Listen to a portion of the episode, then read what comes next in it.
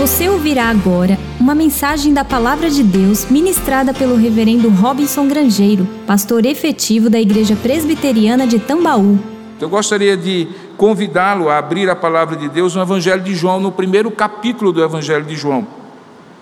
Você que está aqui e também você que está nos é, participando conosco à distância, pela transmissão dos canais oficiais da IP Tambaú e também dos nossos irmãos parceiros do CS Lios, BR, que é o, o perfil que tem transmitido os nossos cultos durante esse período e continuará transmitindo pela graça de Deus. João capítulo 1, eu sei que você deve estar se pensando, deve estar se recordando que esse texto foi um dos últimos textos onde eu preguei quando estava fazendo as, a primeira temporada da série que nós começamos nesse tempo de isolamento social chamada quatro olhares. Você deve ter acompanhado. Nós esgotamos a primeira temporada. Alguém está dizendo que são sermões Netflix, não, são melhores que Netflix, porque são da palavra de Deus. Mas a primeira temporada foi sobre princípios. E nós vimos os quatro princípios dos quatro evangelhos que contavam a história e que contam a história de Jesus. E essa segunda temporada é a temporada coadjuvantes aqueles personagens que não são o protagonista da história, mas que são importantes para a história e que estão no filme, no livro e também na Escritura Sagrada. Vimos que o grande protagonista da história de Jesus é Maria, a sua mãe. Pregamos domingo passado pela manhã e à noite sobre ela, mostrando que ela tem um papel, ou teve um papel único e singular nessa história da redenção. Nenhuma mulher depois de Maria, nem antes dela havia recebido tal privilégio de ser a mãe do Redentor.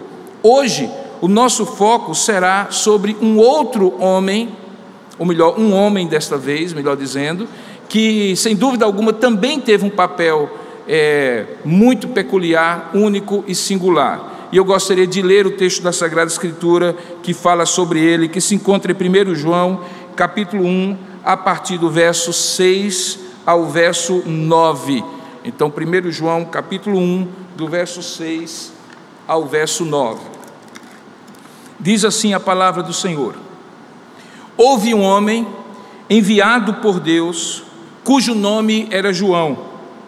Este veio como testemunha para que testificasse a respeito da luz, a fim de todos virem a crer por intermédio dele. Ele não era a luz, mas veio para que testificasse da luz, a saber, a verdadeira luz que, vinda ao mundo, ilumina a todo homem. Vamos orar juntos? Ó Deus amado, fala ao nosso coração na medida em que nós vamos expor a tua palavra. Sabemos que a nossa incapacidade e limitação certamente nos impedirá de compreendê-la se não, se não for o teu espírito que abra o nosso entendimento, ilumine a nossa mente. E é justamente isso que pedimos. Que o Senhor nos faça compreender na tua palavra, a tua palavra para nós nesta noite, para que possamos confiar no Senhor e obedecer a tua palavra, entendendo qual é o nosso papel também como coadjuvantes dessa grande história da redenção. É assim que nós te oramos e que nós te agradecemos em nome para a glória de Jesus. Amém. Há uma expressão muito interessante que recentemente uma pessoa falou para mim, disse que fulano de tal vivia à sombra de ciclano de tal. Eu não vou obviamente citar os nomes. A ideia é que nessa expressão alguém é, diminui o papel que esta pessoa que vive à sombra da outra eventualmente exerce por não ser o protagonista daquela iniciativa, daquela ação. No universo do futebol, é como se nós disséssemos que aquele que dá o último passo, passe para o artilheiro fazer o gol, não é importante. Tem até uma expressão no futebol que é: Fulano de Tal é o garçom do time. Como que dizendo que ele não é o personagem principal, mas tem um papel de dar aquelas assistências. A mesma coisa que o levantador no vôlei um papel e uma função sem a qual não é possível que o atacante corte e enterre a bola lá no campo do adversário. A mesma coisa que eventualmente existe quando numa corrida de é, numa corrida de carro é, onde existe um navegador e um, e um piloto principal, este navegador dá todas as instruções, estuda o terreno, traça a estratégia e o piloto muitas vezes apenas e tão somente lhe obedece às ordens. O fato é que em vários lugares, em vários horizontes, existe sempre essa ideia de que alguém é o protagonista e outrem é aquele coadjuvante. E muitas vezes esse coadjuvante é como se fosse alguém que vivesse à sombra, fosse algo de só menos importância e eventualmente dispensável. Mas o fato é que, numa igreja como essa, por exemplo, um o pastor efetivo seria, sem dúvida alguma, muito prejudicado se não houvesse toda essa equipe de trabalho, os pastores auxiliares, os presbíteros, os diáconos, que não são, obviamente, dispensáveis, pelo contrário, são pessoas que contribuem e colaboram juntos para uma mesma missão.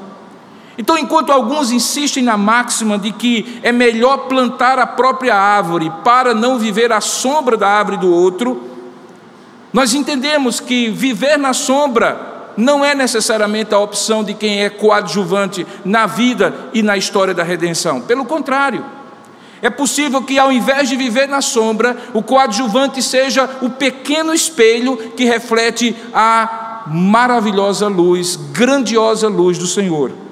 Os coadjuvantes de Jesus, por exemplo, tinham esse, esse papel.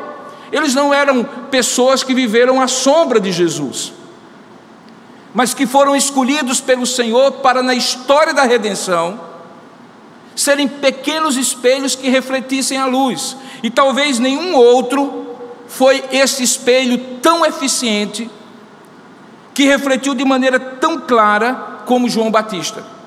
Você acabou de ler o texto e nesse texto você tem uma um dos olhares, uma das perspectivas sobre João Batista que os evangelistas oferecem. Se você tivesse lido o livro de Mateus, quando lá fala sobre Jesus e, obviamente, sobre João Batista, você veria que Mateus tem uma visão sobre é, João Batista que é bastante definida. Logo no capítulo 1, a partir do verso 2, diz que João Batista, vendo que muitos fariseus e saduceus vinham ao batismo, a partir do verso 7 diz, desculpe, disse-lhes raça de víboras, quem vos induziu a fugir da ira vindoura? Porque, como Marcos conta, João Batista surge no cenário da redenção como aquele que haveria de cumprir a profecia de Isaías, que dizia: Eis aí envio diante de tua face o meu mensageiro, o qual preparará o teu caminho. Voz do que clama no deserto: Preparai o caminho do Senhor e endireitai as suas veredas. Os evangelistas, assim como fizeram com Jesus, têm olhares diferentes sobre João Batista. E dos quatro, certamente o que traz mais detalhes é o evangelista Lucas. Se você for ao primeiro capítulo de Lucas, você vai ver que aquele médico historiador, como fez ao contar os princípios do Evangelho, é aquele que dá mais detalhes e de forma mais sistemática sobre João Batista. Ele não começa com João Batista já adulto, como Marcos e Mateus fazem. Ele vai muito tempo atrás, retrocede ao tempo dos pais de João Batista, aquele homem chamado Zacarias, sacerdote, e aquela mulher, filha de Arão, chamada Isabel. O texto diz lá no capítulo 1, verso 5, que nos dias de Herodes, rei da Judéia, houve um sacerdote chamado Zacarias, do turno de Abias, e sua mulher era filha dos filhos de Arão, e se chamava Isabel.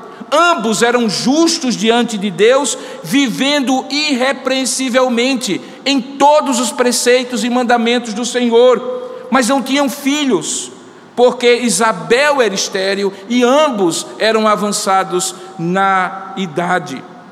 Perceba que o que Lucas está fazendo é criar o cenário de homem e mulher devotados e piedosos ao Senhor, porém sem filhos. E é nesse contexto que, antes de, de, retratar a anunciação do nascimento de Jesus, Lucas se dedica a retratar a anunciação do nascimento de João Batista. E ele o faz a partir do verso 5, desculpa, a partir do verso 8, quando diz que aconteceu que exercendo ele, ele, Zacarias, diante de Deus, o sacerdócio na ordem do seu turno, coube-lhe por sorte, segundo o costume sacerdotal, entrar no santuário do Senhor para queimar o incenso. E durante esse tempo, toda a multidão do povo permanecia da parte de fora orando. E eis que lhe apareceu um anjo do Senhor em pé, à direita do altar do incenso. E vendo-o Zacarias, turbou-se e apoderou-se dele o temor. Lucas continua dizendo que o anjo falou: Zacarias, não temas, porque a tua oração foi ouvida, e Isabel, a tua mulher, te dará um filho, a quem darás o nome de João. Ele será grande diante do Senhor, não beberá vinho, nem bebida forte, e será cheio do Espírito Santo, já do ventre materno. E converterá muitos dos filhos de Israel ao Senhor, o seu Deus, e irá diante do Senhor no espírito e poder de Elias para converter o coração dos pais aos filhos, converter os desobedientes à prudência dos justos e habilitar para o Senhor um povo preparado. Veja que Lucas vai aos detalhes todos de como tudo isso foi anunciado ao pai de João Batista. Logo em seguida, ele retrata qual foi a reação daquele homem que acabou sendo é, disciplinado pelo Senhor ao ficar mudo diante daquela revelação que ele no seu coração achou impossível. Lucas continua contando o episódio que nós falamos domingo passado, quando Isabel vai visitar, ou melhor, Maria vai visitar Isabel, e ali as duas crianças se movem no ventre de aquelas duas mulheres, uma virgem que não poderia ter filho naquela circunstância, e uma mulher estéril que só estava grávida porque o Senhor havia operado o milagre, e ambas ficam cheias do Espírito de Deus, e ali há uma sintonia espiritual e sobrenatural. Lucas continua dizendo que Isabel cumpriu os dias da espera e engravidou, e ao engravidar, ouviu os seus vizinhos e parentes que o Senhor havia usado de grande misericórdia para com ela, e ficaram inquietos e questionando qual era o mistério que estava por trás daquele grande milagre. É Lucas que dá todos esses detalhes, chega até a registrar o cântico de Zacarias, quando ele enfim deixa a mudez e vendo seu filho, louva a Deus, dizendo: Bendito seja o Senhor Deus de Israel, porque visitou e redimiu o seu povo. E é Lucas, o único dos quatro que conta algum detalhe sobre a infância e sobre a adolescência de João Batista, quando no último versículo do capítulo 1, versículo 80, é dito que o menino crescia e se fortalecia em espírito e viveu nos desertos até ao dia em que havia de manifestar-se a Israel. Você deve estar então se perguntando, pastor, o senhor escolheu o texto errado. Porque se é Lucas que dá todos esses detalhes, deveria ser em Lucas e sobre Lucas, a partir de Lucas, que o Senhor deveria expor a história deste homem, tão importante e tão singular para a história da redenção. De fato, Lucas é o cara que conta a história com mais detalhes. Provavelmente ele seria sim o evangelista mais adequado para usar como texto básico. E por que então eu decidi usar João? Porque me parece que a história do prólogo do Evangelho de João, da introdução do Evangelho de João, me permite justamente mostrar a vocês como alguém para ser coadjuvante na história da redenção não precisa ser uma sombra ou viver à sombra de Jesus, mas precisa sim ser um reflexo da luz do Senhor. Porque quando você olha, e aí eu convido você a voltar no texto de João capítulo 1, quando você olha para esse texto, você percebe que João estava apresentando não João o Batista, João o evangelista, não estava apresentando João o Batista. Ele estava, na verdade, apresentando o Verbo. Ele começa dizendo: no princípio era o Verbo, o Verbo estava com Deus e o Verbo era, era Deus. Ele continua dizendo que ele estava no princípio com Deus e todas as coisas foram feitas por intermédio dele, e sem ele nada do que foi feito se fez. Ele conclui meio que dizendo: a vida estava nele, a vida era a luz dos homens, e a luz resplandece nas trevas, e as trevas não prevaleceram contra ele. Quando então você esperaria que ele continuasse até chegar ao ápice dessa parte, que é o versículo 14, quando diz: E o Verbo se tornou carne e habitou entre nós, e vimos a sua glória, glória como do unigênito do Pai. De repente, Lucas, ou melhor, João, faz um parêntese e sai da eternidade onde os seus olhos estão postos, contemplando a revelação que o Espírito Santo lhe dava. Registro na Escritura de que Jesus era o Verbo que se fizera carne e volta-se agora para a terra. E aí ele introduz o texto que nós lemos, do nada aparentemente, como se fosse um grande parêntese na narrativa, dizendo: E houve um homem. Por que, que ele fez assim? Se esperaria que ele continuasse apresentando o Verbo.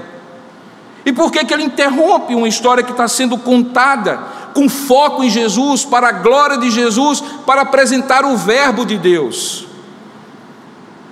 Na minha opinião, é porque ele gostaria de, nessa hora, contrastando a eternidade e o que é temporal, o Verbo e João Batista, ele quer demonstrar, como o tema da nossa mensagem de hoje, que o João Batista é o espelho que refletiu a luz de Cristo. E como isso aconteceu?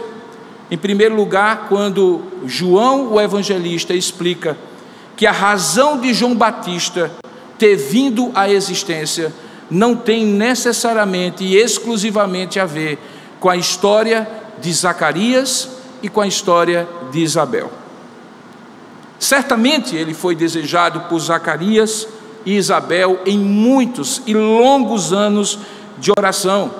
Se você prestou atenção na descrição de Lucas, Zacarias estava no seu turno de oração queimava o incenso que simbolicamente representava as orações intercessórias que o sumo sacerdote ou que o sacerdote oferecia em razão dos pecados do povo ou dos pedidos do povo. Se você prestou atenção, não por coincidência, o anjo aparece ao lado do altar do incenso, onde esta este ritual acontecia.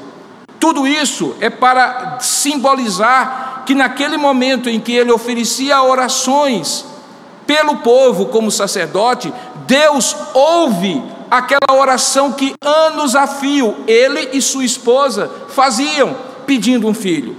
Certamente que quando aquele menino nasce, traz muita alegria e prazer.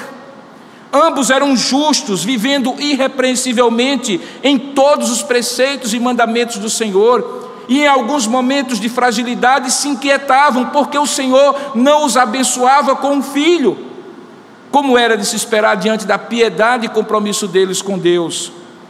Era, portanto, um filho esperado, desejado, orado, apesar da impossibilidade das circunstâncias. Porém, irmãos, a maneira como João o evangelista introduz a história de João, no, a partir do verso 5, é tão diferente, tão inusitada, tão não convencional, que me faz suspeitar que havia um motivo para que ele simplesmente dissesse: houve um homem enviado por Deus e seu nome era João.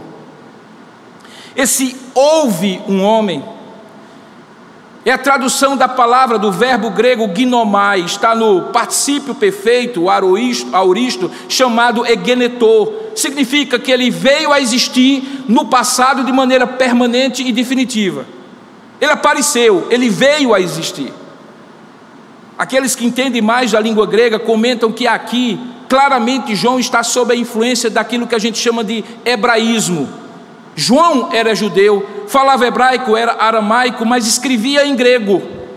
E quando ele tinha que traduzir para o grego ideias que na sua cabeça ele pensava como judeu, isso influenciava a maneira dele escrever, e Deus, na sua graça, o Espírito Santo iluminando e inspirando aquele homem para escrever, permitiu que isso acontecesse, porque havia um propósito por trás disso que era o propósito de contrastar a eternidade do Verbo, que não veio a existir, que no princípio já existia, que é eterno desde toda a eternidade passada e a eternidade futura. Que João, o evangelista, estava justamente apresentando: no princípio era o Verbo, o Verbo estava com Deus e o Verbo era Deus. E de repente, quando ele vai falar de João, ele muda completamente a maneira de escrever e diz: Houve um homem enviado por Deus. São duas coisas distintas.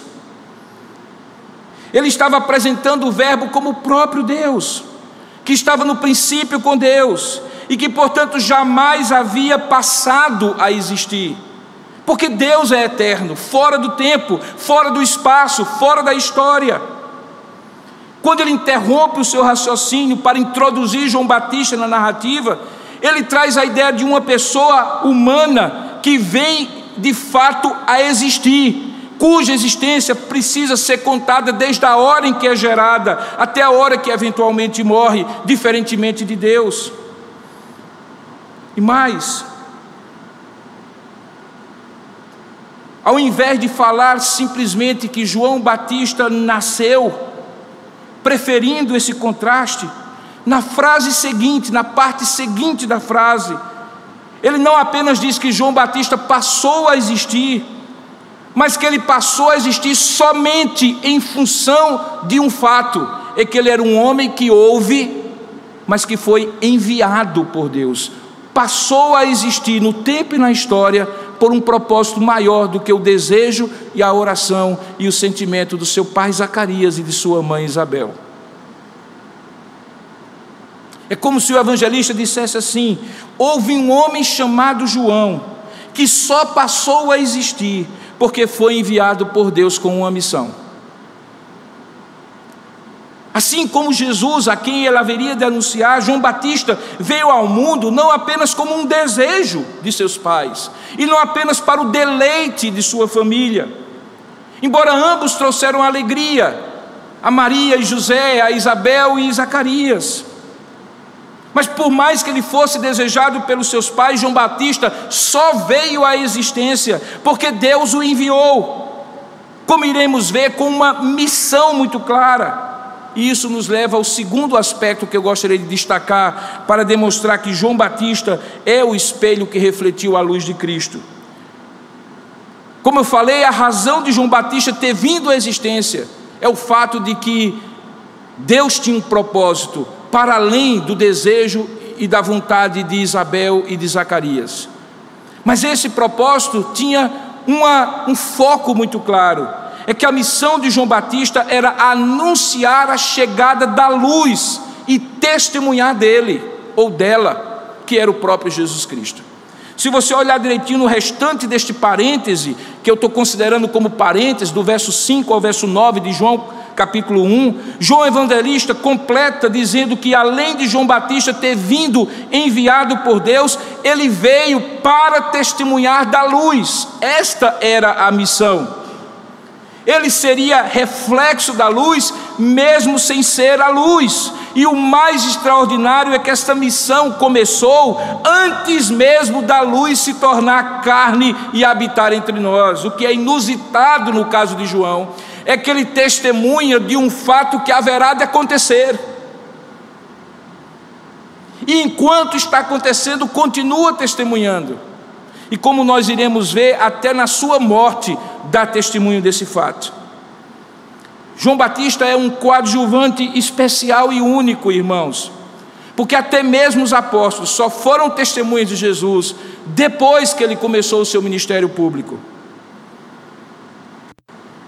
Mais à frente na narrativa, nós vamos ver que João Batista, ainda no capítulo 1 de João, o evangelista, do Evangelho de João, dá três testemunhos de Jesus, em que ambos, João Batista e Jesus, já adultos, se encontram no batismo e nos acontecimentos antes e depois do batismo de Jesus. E cada um desses testemunhos, João fala o seguinte: no versículo, 20, no versículo 15, desculpe, diz: Este é o de quem eu disse o que vem depois de mim tem, contudo, a primícia, a primícia ou a primazia, porquanto já existia antes de mim. O Evangelho registra isso como o primeiro testemunho que João dá sobre Jesus. No versículo 20 em diante, quando os judeus lhe enviam de Jerusalém sacerdotes e levitas para lhe perguntarem: Quem és tu? Ele diz assim: o evangelista registra que João confessou e não negou, confessou, dizendo: Eu não sou o Cristo. E então lhe perguntaram: Quem és então? És tu Elias? Ele disse: Eu não sou. És tu o profeta? Ele respondeu: Não.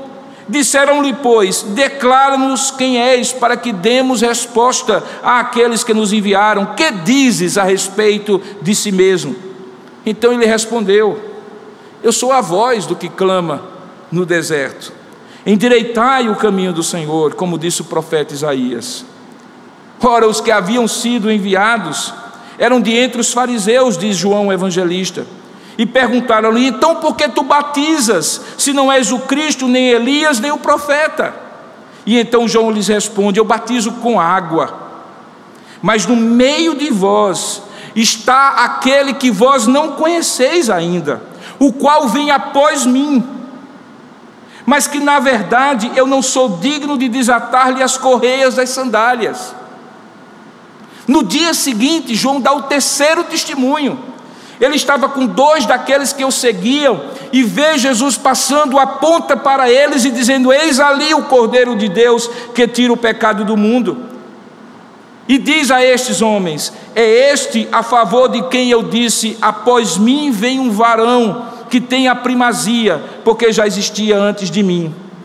Então, nesses três testemunhos, fica claro que ele tinha consciência de que não era luz e apesar de ter nascido seis meses antes de Jesus, testemunhava de alguém que desde toda a eternidade sempre existiu.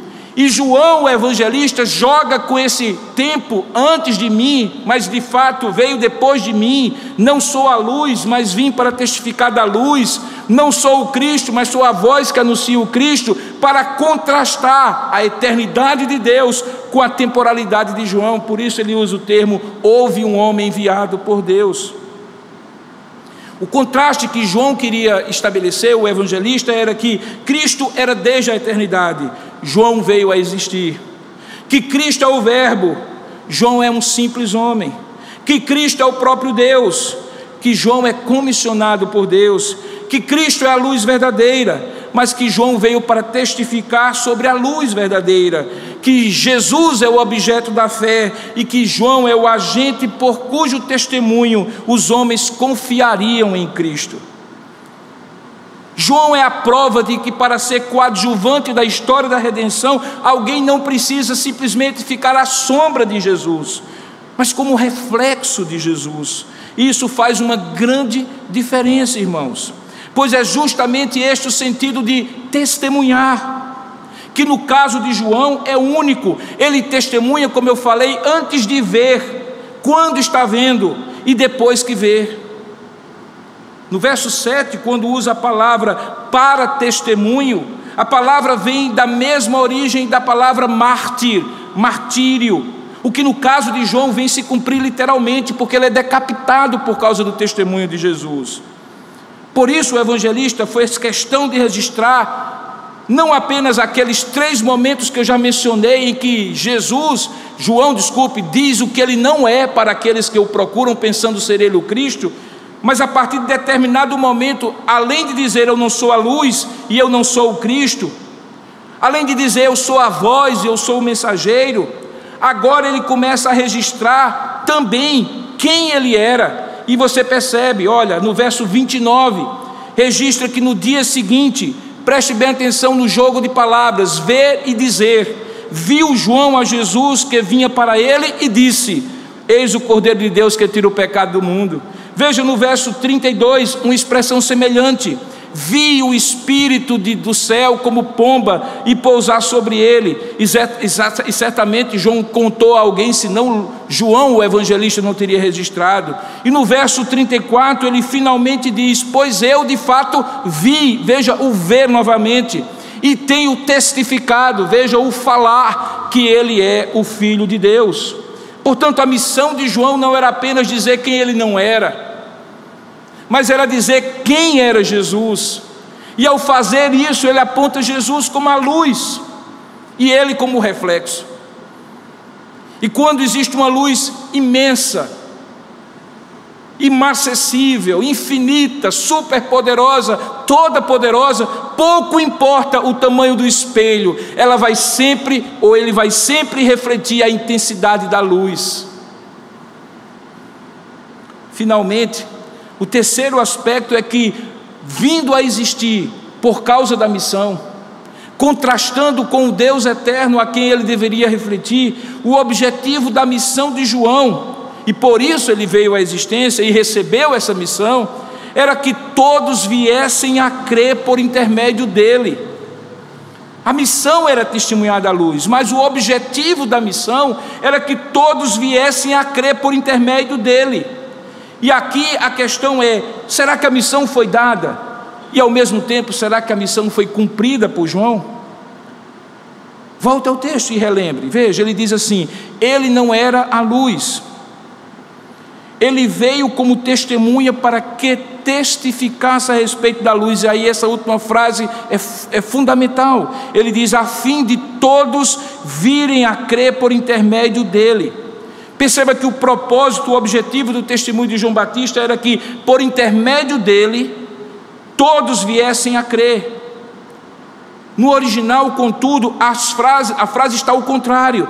A ordem da sentença é: para que todos viessem a crer por intermédio dele. E João usa essa forma de falar para mostrar que esse por intermédio dele não era por intermédio de Jesus. Porque em nenhum lugar do Evangelho Jesus é o meio para a gente crer, ele é em quem a gente crê. Outros são os meios, os instrumentos e os agentes, gente como João, mas também como você. Então, o por intermédio dele era o testemunho de João que refletiria a glória da luz e todos haveriam de crer. Isso explica, irmãos, o fato de que João não veio ao mundo como alguém que desce do apartamento para brincar no playground, despreocupadamente.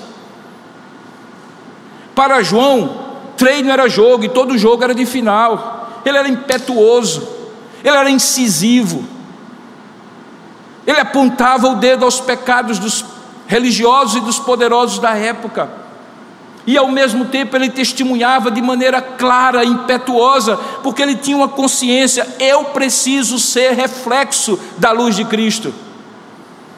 Eu não vim a existir apenas para o prazer e alegria dos meus pais.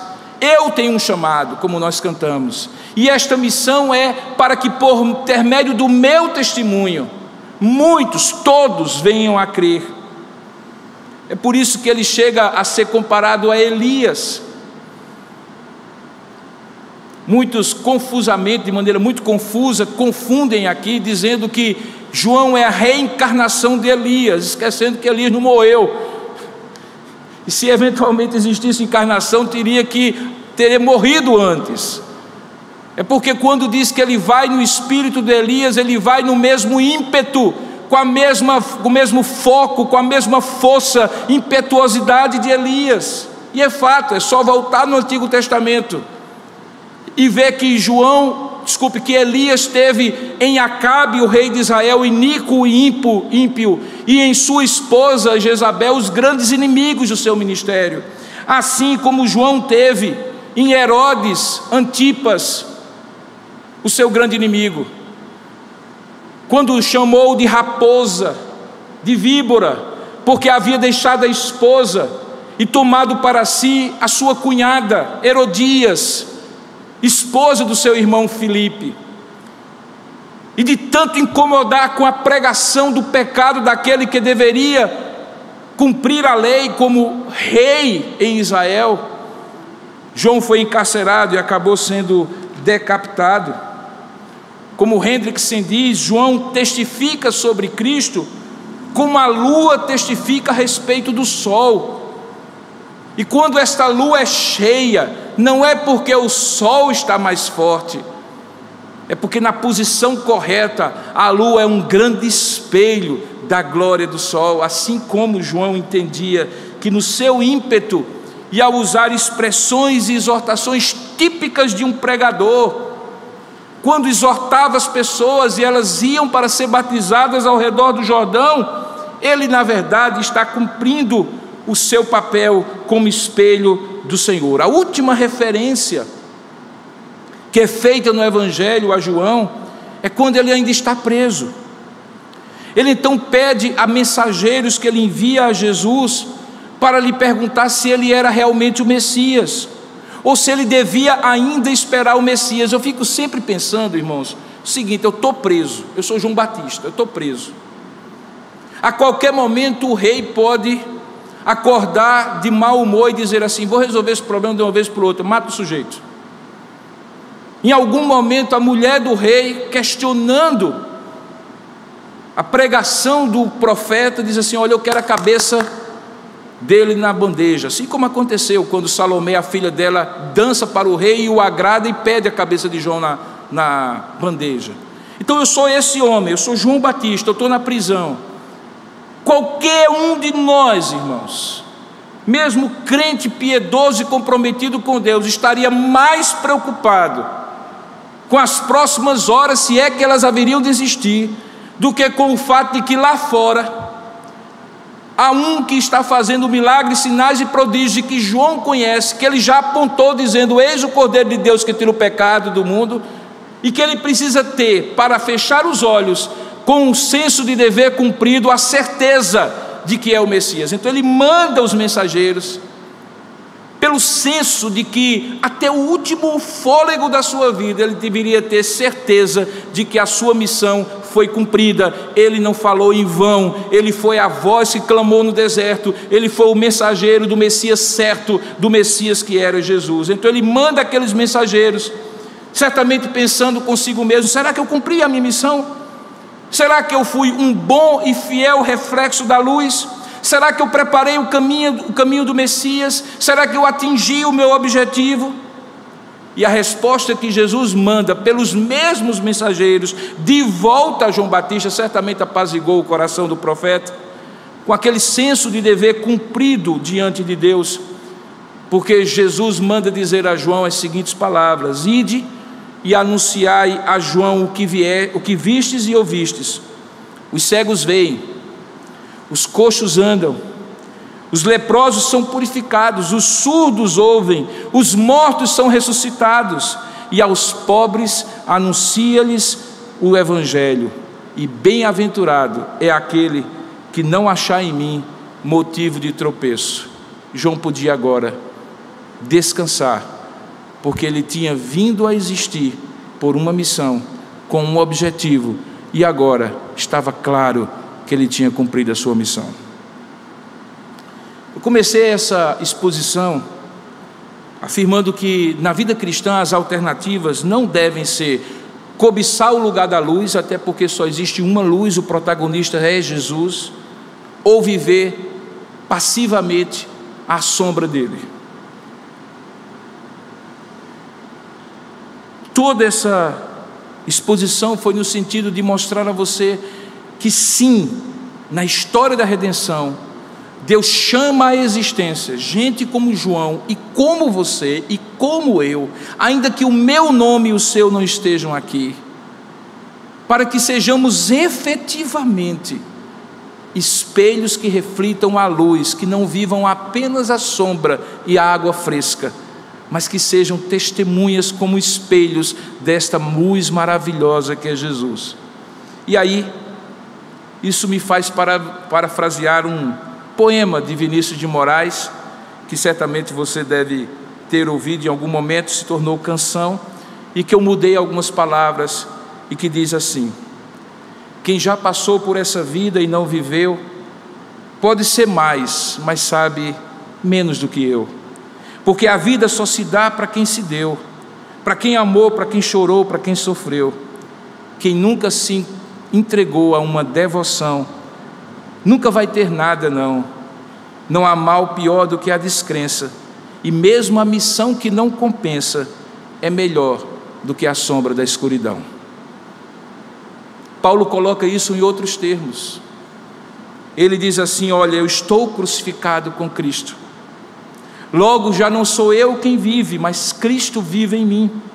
E esse viver que agora tenho na carne, vivo, vivo pela fé no Filho de Deus, que me amou e a si mesmo se entregou por mim. Este mesmo Paulo, quando está se despedindo dos presbíteros de Éfeso, uma igreja onde ele passou grande parte do seu ministério e que não os veria mais porque sabia que estava indo para Roma e lá ele seria martirizado por amor a Cristo.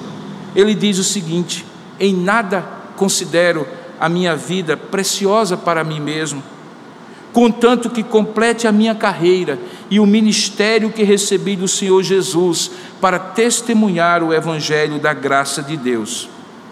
Um dia, irmãos, como João Batista, cada um de nós será avaliado pelo próprio Jesus, não para a salvação, mas justamente para a missão, ou por causa da missão que nós recebemos. Certamente o papel de João é único e singular, você não será avaliado como se João Batista fosse, mas você será avaliado sim, sendo quem você é no tempo atual, como reflexo ou sombra da luz, como espelho pequeno frágil, mas que pode refletir uma luz fortíssima de Jesus, ou alguém que se acomoda e vive à sombra e à água fresca do Evangelho.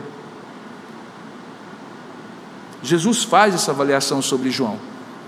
Nesse mesmo momento em que ele manda os mensageiros, aqueles que estavam ao seu redor ouviram de Jesus as seguintes palavras: O que, que saístes a ver no deserto? Um caniço agitado pelo vento? Que saístes a ver? Um homem vestido de roupas finas?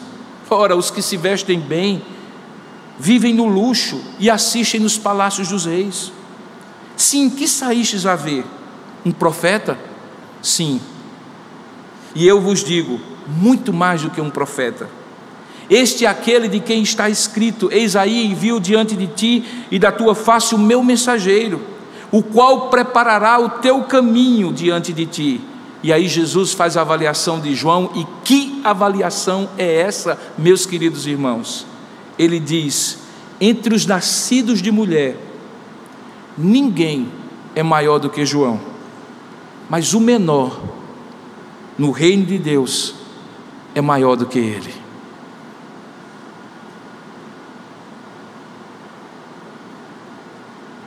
O único caminho para nós é ser reflexo da luz, ao invés de passar a vida sendo alguém que deita na sombra daquele Jesus e evita ser o que poderia ser. Um coadjuvante que tem consciência de que nasceu para uma missão, como João tinha, cujo objetivo era dar testemunho da luz, é assim. Pouco importa o tamanho do espelho mas a intensidade da luz que ele reflete. Nesse momento do tempo e da história, o espelho que precisa refletir a luz do Evangelho não é mais João Batista, é você. Porque a história da redenção ainda está sendo contada. E o coadjuvante dessa história, no tempo presente, nesse lugar que é seu, ocupado na história apenas por você, pouco importa se pequeno ou grande, rico ou poderoso, famoso ou não, esse lugar é o seu lugar como espelho de Cristo. E nos tempos difíceis que nós estamos vivendo, quando a sombra do medo, do desespero, da angústia, da falta de esperança parece cobrir a todos, é preciso que alguém, você, seja um pequeno espelho que reflita a luz. E ao fazer isso, como João fez, todos, por meio do seu testemunho, que estiverem destinados por Deus a crer, haverão de crer, mas não por causa de João, nem por intermédio dele, por intermédio de você. Ser coadjuvante do reino é o grande privilégio que Deus concede a cada um de nós. Pouco importa o tamanho do espelho. Que Deus os abençoe, tanto a vocês que estão aqui, como também a você que está à distância. Vamos orar juntos e pedir a Deus nessa hora, para que nós sejamos de fato e de verdade pequenos espelhos que reflitam a grande luz do Evangelho. Que sejamos coadjuvantes, que não repousem na sombra e na água fresca, mas que sejam testemunhas. Oremos. Ó Deus amado e querido Pai, nesse momento em que nós ouvimos a tua voz e a tua palavra, nos exortando a assumir a missão, o lugar no tempo e na história, que não é de outro, é nosso. Porque dentro do teu propósito o Senhor nos colocou nesse período da vida, da história, sendo quem nós somos, dotando-nos dos dons e talentos que o Senhor tem dado a cada um, assim como fizeste a João com a missão específica dele. Nós rogamos que esta consciência de que a mesma luz que João refletiu é o mesmo Jesus que nós somos chamados a refletir. E que pouco importa o tamanho do espelho, mas a intensidade da luz. É que eu rogo por meus, pelos meus irmãos e por mim mesmo, para que nesses tempos difíceis de sombras da morte, o Senhor nos ajude a refletir a luz, sem ser a luz, mas também sem ser tomado pela sombra. Ó oh Deus, dá-nos palavras de esperança em meio ao desespero, atitudes de confiança no Senhor, em meio àquela sensação desesperada de, de abandono, de falta de perspectiva que muitas vezes nós ouvimos e vemos ao nosso redor. Ó oh Deus, nos ajuda, mesmo na nossa fragilidade, algumas vezes temendo sim no nosso coração, devido à nossa fragilidade, Ajuda-nos a confiar que não é o espelho grande, nem nossas forças, nem capacidades, que poderão refletir essa luz, mas é o espelho fiel, limpo, que de fato reflita a luz, que não seja opaco, sujo, que não esteja na posição errada para não refletir a luz, pelo contrário, que se posicione no lugar onde pode fazer com que a luz possa ser conhecida, cada vez mais conhecida, como diz a tua palavra, para que os homens vejam as nossas boas obras e glorifiquem ao nosso Pai que está nos céus. Vós sois a luz do mundo, o reflexo da luz no mundo, como diz a tua palavra. Ó oh Deus, oramos para que Assim seja, com poder, graça, sabedoria e amor no coração de cada um de nós que ouviu essa mensagem, como cristãos, espelhos que refletem a luz de Cristo. É assim que nós te oramos e te agradecemos. Em nome de Jesus. Amém, Senhor. Você encontrará mensagens como esta, além de outros conteúdos e informações, nos canais oficiais da Igreja Presbiteriana de Tambaú no Facebook, Instagram e YouTube. Deus abençoe sua vida.